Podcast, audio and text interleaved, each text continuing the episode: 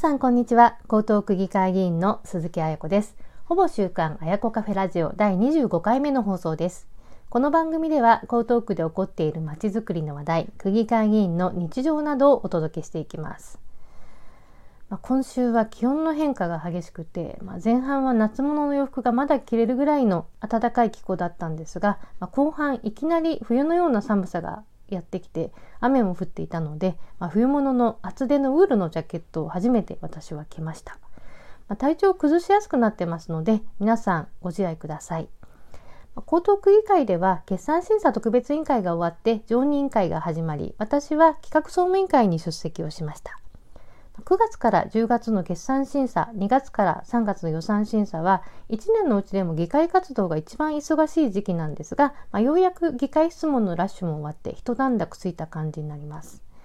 でメンタル面も含めた心と体のメンテナンスは、まあ、1年通じて忙しくて休みが取りづらい議員にとっては特に重要なことです。まあ、この1ヶ月間は、まあ、議会に出席をしながら質問の準備をしたり打ち合わせなども続いていたので、まあ、体調管理にはね特に気を使っていました。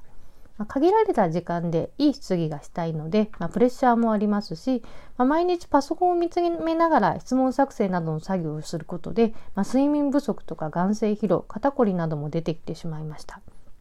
で体が固まりすぎないように、まあ、ヨガや、まあ、定期的な運動で体を動かしたりとか、まあ、時には整体などに行って体をほぐしたりということをやりながら、まあ、疲れをためないようにして乗り切った感じです。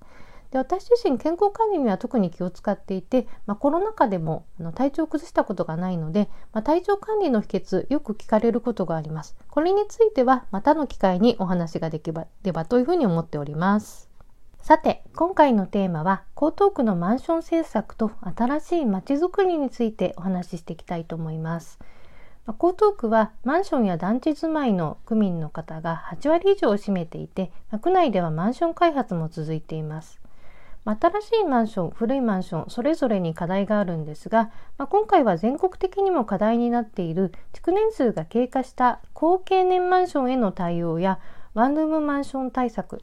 まあ、そして今後江東区で進めていく浸水対応のまちづくりなどについて質問をしましたので質問を紹介していきたいと思います。まあ、令和4年3月に江東区マンション実態調査というものが江東区から公開されたんですが、まあ、江東区の分譲マンションの中で、まあ、築30年以上のいわゆる高経年マンションというのは件数ベースで全体の4割あって2割が築40年以上になっています。まあ、これらのマンションは門前仲町駅ですとか東洋町駅そして亀戸駅周辺などに特に集積をしていて、まあ、新しい超高層の大規模マンションは豊洲や東雲、有明などの湾岸エリアに集まっているという傾向があります。まあ、高経年マンションについては建物の老朽化や、まあ、居住者の高齢化という2つの老いがあの進行していまして、まあ、一度管理不全に陥ってしまうと、まあ、周辺環境にも深刻な影響を及ぼす恐れがあるということも指摘されています。まあ、そこでまずは江東区が行っているその高経年マンション、築年数の経ったマンションへの支援について質問をしました。で昭和58年以前に出された新築の分譲マンションは東京都の管理状況届出制度によって届出が義務化されています。で未届のマンションやその管理組合なし、まあ、総会の未実施など、まあ、管理不全の兆候があるマンションについてはマンションの専門家であるマンション管理士を派遣をして、まあ、調査を行うとともに助言指導をしています。で具体的なフォローについては、まあ、派遣されたマンション管理士が未届けのマンションについては状況を聞き取りした上で届け出のサポートそして管理不全の兆候があるマンションについてはその管理不全が疑われる事項の把握を行った上で課題解消に向けた助言などを行っています。まあ、継続した支援が必要だと思われる場合には区の支援制度であるマンションアドバイザー派遣制度というものをあの利用を促しているという答弁がありました。で次に質問したのはマンション管理運営上の課題について。まあ、マンションの管理について問題になっているのは居住者の高齢化管理組合の役員のなり手不足まあ、管理組合の活動に無関心な居住者の増加で、まあ、これはマンションの築年数が増えるほど進行していきます。まあ、このことについての江東区の見解を伺いました。江東区の答弁としては居住者の高齢化については建物の老朽化とともにマンションの2つの老いについて問題になっていてマンション実態調査でも改めてその現状が把握できたところです。で区でもマンション相談会ですとか、まあ、セミナーによって、まあ、必要な情報提供を行うとともにアドバイザーの派遣などによって、まあ、専門家の直接派遣をして、ま、指導をしているということでした。でまたあの高齢化ですとかその役員のなり手不足を解消するために新たな管理組合の運営方法として、まあ、第三者管理方式というものも開始をされていて、まあ、そのメリットやデメリット両面について研究をしていくという答弁でした。で続いて3つ目の質問は、まあ、マンションの計画修繕の支援事業についてマンション価値をあの維持していくためには、まあ、長期修繕計画を策定をして、まあ、それに基づいて、まあ、定期的に大規模修繕を実施していくことが必要になります。で江東区ではその9割のマンションが大規模修繕を実施しているまたは計画している状況になります。で私自身も居住しているマンションの管理組合のその大規模修繕委員として、まあ、住民の方々といろいろ議論をして、まあ、計画修繕を進めてきたという経験があります。でマンションの大規模修繕計画というのは、まあ、最初の頃は結構皆さん熱心なんですが、まあ、築年数が増えるほど策定しなくなるマンションが増える傾向があるということもマンション実態調査で明らかになっています。であのマンション計画修繕に対しては区の支援制度であるマンション計画修繕事業調査支援事業というのがあるんですが、まあ、この予算がですねあの予算額の半分ほどしか使用実績がないということが決算書にあの書かれてましたので、あのこの制度がもっと利用されるように、まあ、周知や啓発に取り組むというふうに提言をさせていただきました。そして次の質問になります。まあ、全国的にマンションの高齢化とか老朽化、まあ、てあの居住者の高齢化というのが、ま、課題になっているんですけれどもそのマンション管理の適正化を進めていくために2020年に国のマンション管理適正化法という法律が改正をされて、まあ、今年の4月から、ま、地方自治体市区町村などがマンション管理適正化推進計画というのを策定をして、ま、一定の管理水準のあるマンションの管理計画を認定したりとか、必要に応じて助言や勧告指導などができるようになりました。でマンション管理適正化推進計画については、まあ、板橋区ですでにこの計画を使って、まあ、高島平ハイツという築48年50年近いマンションが、まあ、この制度を使ったマンションの認定第1号になったといって話題になっています。自治体がその管理の行き届いたマンションとしてお墨付きを与えることでマンションの市場価値が上がって、まあ、高値で売買をされるようになったりとか、まあ、住民のマンションの管理に対する意識が向上して、まあ、管理水準の維持向上に役立つという効果がね挙げられています。で都内の複数の自治体についても管理計画認定制度を含めたの計画策定を、ま検討しているところです。ま江東区についても策定すべきだというふうな質問を行いまして、ま答弁として、ま今後マンション管理適正化推進計画についても検討していくよということでいただきました。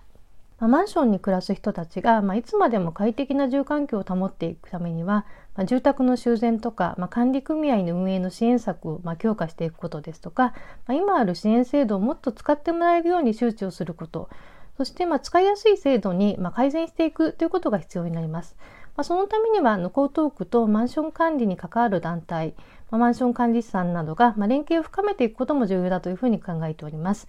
私自身そのマンション管理に対する支援制度の強化を、まあ、しっかりこれからも江東区に働きかけていきたいと思っています。で次にワンルームマンションの対策についても質問をしました。でワンルームマンションについては、まあ、以前から地域コミュニティとの、まあ、良好な関係構築が難しいといったさまざ、まな課題を抱えているところです。まあ、管理人が不在で、まあ、町会や自治会活動の周知ができないという話であったりとか、まあ、ゴミの分別収集日が守られない外国人とのコミュニケーション不足の問題、まあ、ルールやマナー、治安の悪化など、さまざまな課題が、まあ、江東区の実施したマンション実態調査で明らかになっています。で江東区では、まあ、住宅マスタープランやあの現在改定しているマンション建設方針の中でもワンルームマンション対策を行っているんですがワンルームマンションが、まあ、地域コミュニティに溶け込んで、まあ、良好な住環境があの保てるようにするために、まあ、区としてさらに取り組みを強化していくようにあの質問をして求めました。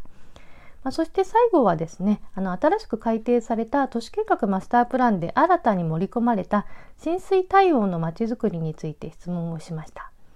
で台風や、まあ、集中豪雨で、まあ、冠水被害、まあ、年々深刻になってるんですけれども、まあ、それに伴って、まあ、ライフラインとか都市機能が途絶するということがね今課題になってます。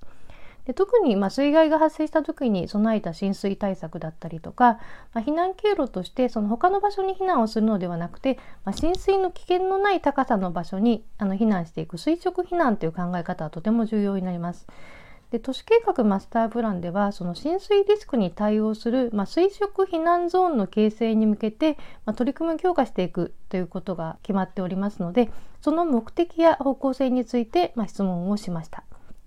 で答弁としては、ま、災害時に浸水が想定されるエリア、まあ、上東地区あの亀戸や砂町大島などになるんですがあの中高層建築物の電気室とか、まあ、備蓄倉庫麻酔集会室などを、まあ、浸水時に応じてあの居住やあの施設使用に支障が出ないようにその想定浸水の高さ以上に設ける、まあ、浸水対応型建築物の整備を促進させるということがあのあります。まあ、そして、まあ、それらをまあデッキで結んで、まあ、線的面的に広げていって、まあ、周辺住民の方が一時的に垂直避難ができるスペースなどを確保してその広域避難ができなかった時の一時的な避難場所として機能する空間づくりを、まあ、今後目指していくということでした。で答弁ではその浸水対応型のまちづくりをするのはそのリスクの高い、まあ、上等地域に限定されるということでした。でこの地域はその荒川の氾濫の危険性があって、まあ、3年前の台風で、まあ、避難勧告が出されたということもあるんですが、まあ、海抜が比較的高くて、まあ、浸水リスクが低いと言われている、まあ、豊洲地区などの湾岸エリアについても、まあ、マンションの電気設備があの浸水したりとか、まあ、冠水するというリスクはありますので、まあ、地域住民の方では対策を望む声というのも聞いています。で上東エリアだけではなくて、まあ、湾岸エリアでも区内全域あの浸水対策のまちづくりを行うように要望をさせていただきました。まあ、今回はマンション対策、まあ、浸水対策のまちづくりについての質問をご紹介しました。まあ、今後とも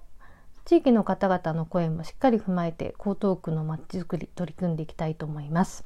ほぼ週刊あやこカフェラジオ第25回目の配信いかがでしたでしょうか？聞いていただきまして本当にありがとうございます。気に入った方はぜひ番組登録やいいねをよろしくお願いします。では次回の放送でお会いしましょう。鈴木あやこでした。